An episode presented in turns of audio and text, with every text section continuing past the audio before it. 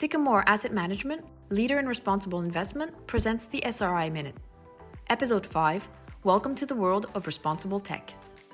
So far, the 21st century has been about the rising power of technology, on the stock market, of course, but also in terms of its impact on our society, both positive and negative. This is why we had to adopt our approach as a responsible investor to account for the different realities of the tech sector a sector that is cross cutting, multifaceted, and very, very fast moving. Hence, we have developed the Charter for Responsible Tech, which enables us to identify and select responsible and sustainable tech companies based on three dimensions. The first, Tech for Good, is about the company's positive contribution to the environment or to society.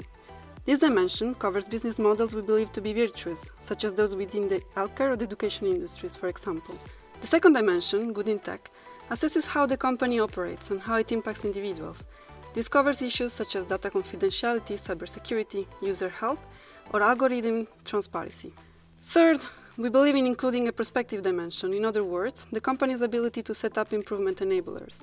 This depends upon its governance, the vision of its executives, but also on the company's commitment to improve the good in tech and tech for good dimensions. Finally, beyond allocating capital, our goal is to contribute to the emergence of best practices by holding a constructive dialogue with companies and by exercising our voting rights. We also interact with civil society and with the academic world. You can go faster alone, but further together. It was the SRI Minute by Sycomore AM.